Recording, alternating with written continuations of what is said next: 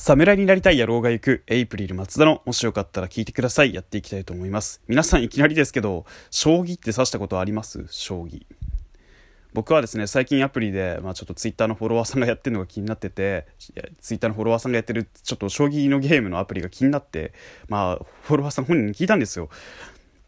一体何で何のアプリで将棋指してるんだと。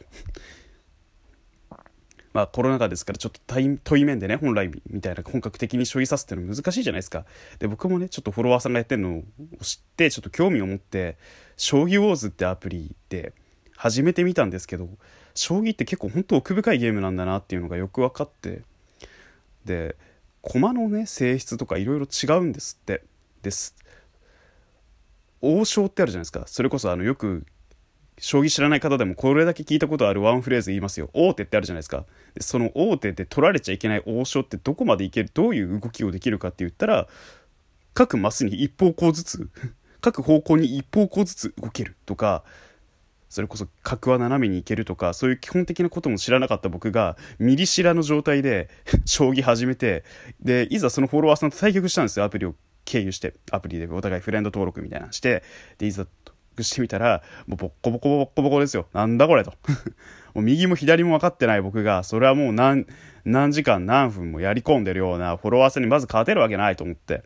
で、まあいろいろそのアプリで例題とか解いていくんですけど、この例題はまたね、難しいのか簡単なのか全く分からないんですよ。詰将棋を解いてるんでしょうけど、この局面でどういう指し方をするかって、いやいや、解説をくれよって思うんですよ。そのアプリに対して文句言ってるんじゃなくてまず自分の理解力のなさに僕まず絶望しちゃって丸抜形式なんですよ。丸抜形式っていうか2択なんですよ問題がまず。で2択じゃないですか。って適当にポチって押した方がバスがの正解になったりするからえ？って思うじゃないですか。でそれも解説がないから余計分かんなくなるんですよ。どういうこと？って思いながら。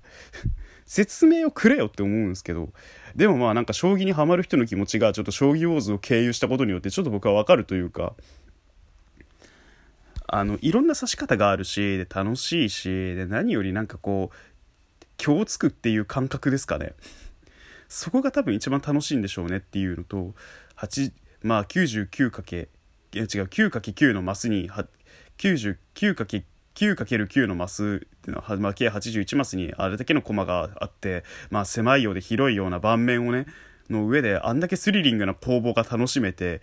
でさらに言えば日本世界の確かボードゲーム。まあインドのボードゲームとかが将棋日本将棋っていうんですけど将棋っていうのは本将棋って言われたりするんですけど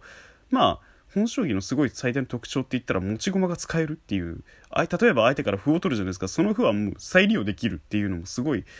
ゲーム性が深いゲーム奥深いゲームとはずっと聞いてたんですけどいざやってみたらそれが本当により分かったというかそれになおかつやっぱりなんかプロ棋士のなんか竜王戦とかなんとなく聞いて聞いたことのあるような、まあ、将棋の大きいタイトルのお話とかも何何度かね漫画とかで見たことあるんですけどちゃんとこれもリアルで見てみようかなと思って思いましたし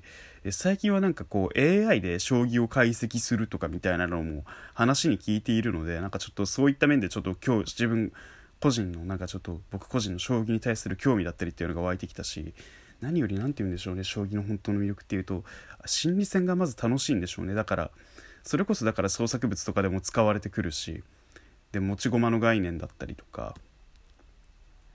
それこそやっぱ神の一手とかもう AI をもう上回るような騎手さんもいるらしいので世の中には。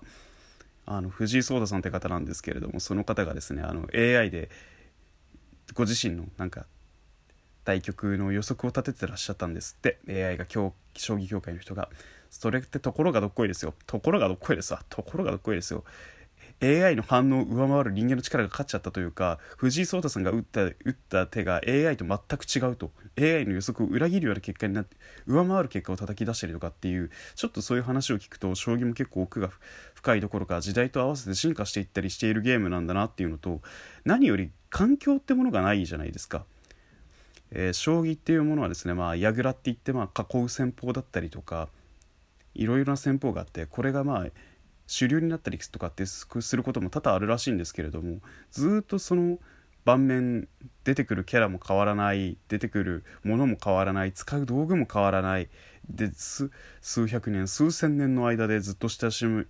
まれ続けている遊びっていうとすごいなんか感慨深いものがあるというか過去から未来への積み重ねがすごい長いゲームなんだなっていうのを将棋ウォーズというものを通して学んだという話です。以上侍になりたい野郎が行くエイプリル松田のもしよかったら聞いてくださいでした、えー、もしよかったらトークのリアクションとかしてくれれば幸いです。それではまた、うん。